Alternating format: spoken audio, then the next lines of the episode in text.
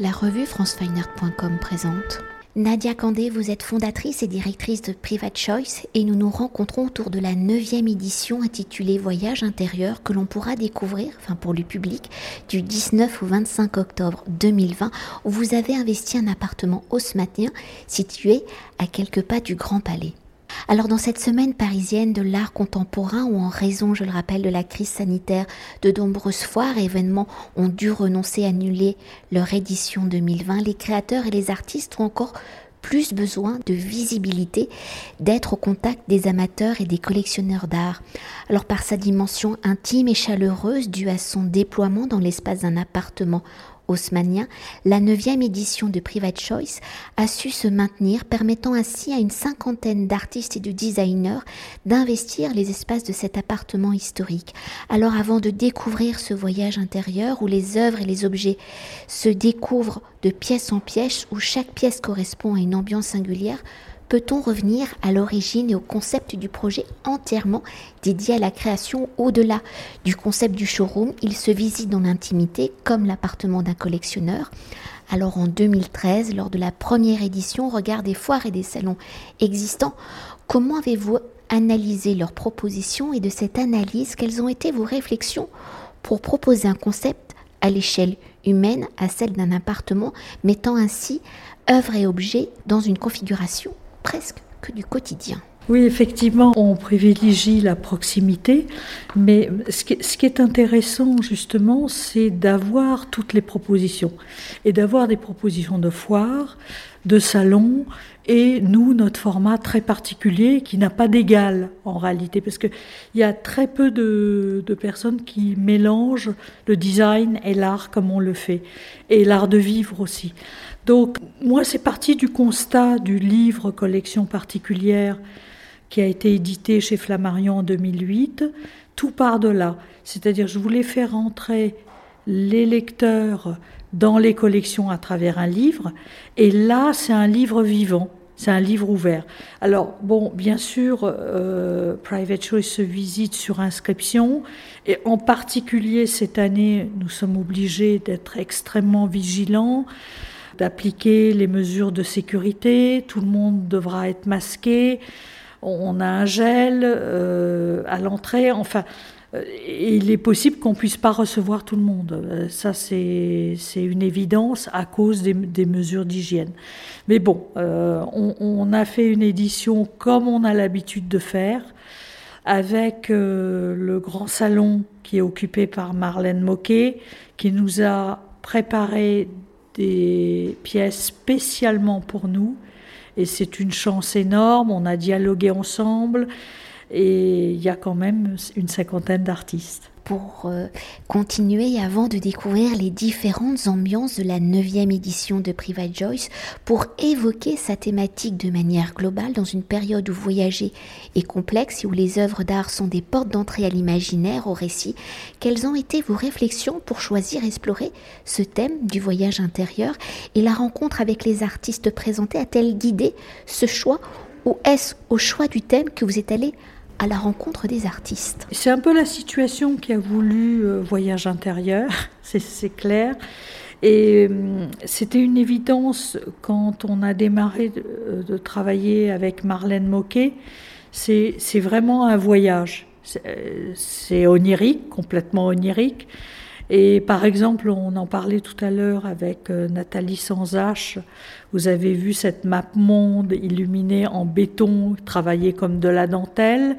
Donc on a comme ça quelques pièces qui nous font voyager. On a des pièces de Gilles Pourtier qui fait référence au Bécher. Euh, là, pareil, on peut pas aller à New York pour voir les Béchers, mais on va voir Gilles Pourtier à Private Choice avec son interprétation de, l'œuvre euh, en, gravure et ocre du Roussillon. Et pour entrer au cœur de cette neuvième édition de Private Choice, pouvons-nous parcourir ensemble ce voyage intérieur et au regard des artistes et des œuvres présentées, pour quelle destination allons-nous embarquer? Une destination du rêve en réalité. Chacun y voit son voyage. Voilà. Donc c'est un billet illimité. on peut peut-être parcourir euh, dès l'entrée. Dès l'entrée, parce que le vestibule déjà nous accueille avec euh, une, pièce vidéo, et ce qui est à... C'est rare d'exposer une vidéo dans une maison de collectionneur. Oui, oui, tout à fait. Dès qu'on rentre là, on tombe sur la vidéo euh, qui est fournie par la galerie Charlot de Sabrina Raté, qui est une artiste de Montréal. Et elle intitule sa vidéo Un Dream. Et donc là, on est bien dans, ce rêve et, dans un paysage complètement onirique. Ensuite, donc vers la droite, on rentre dans le salon de, Marlène Moquet, en présence de Marlène Moquet, qui nous a fait des tableaux en aluminium euh, peint et qui sont les reflets des vases qu'elle expose chez nous. Et là, on va trouver euh, euh, un mobilier de chez Binôme, une map monde de Nathalie Sansache, ou alors, euh, par exemple, une lampe de Célia Bertrand qui représente une fleur. Voilà, donc on a un miroir, un miroir qui représente une flaque de Solène Éloi. Et après, on passe dans une autre pièce où on a un magnifique euh, tableau de Rero qui s'appelle More Than Words. Et donc dans cette salle-là, on peut plonger son regard dans des flaques de Julien Lagueste, qui est un designer nantais. Et là, on pourra observer une euh, attitude de Daniel Firman. Ensuite, on peut aussi observer et se mirer dans des totems de Ingrid Solleccia, et on collabore depuis plusieurs années avec Esther de Bossé, qui est une spécialiste des bijoux d'artistes.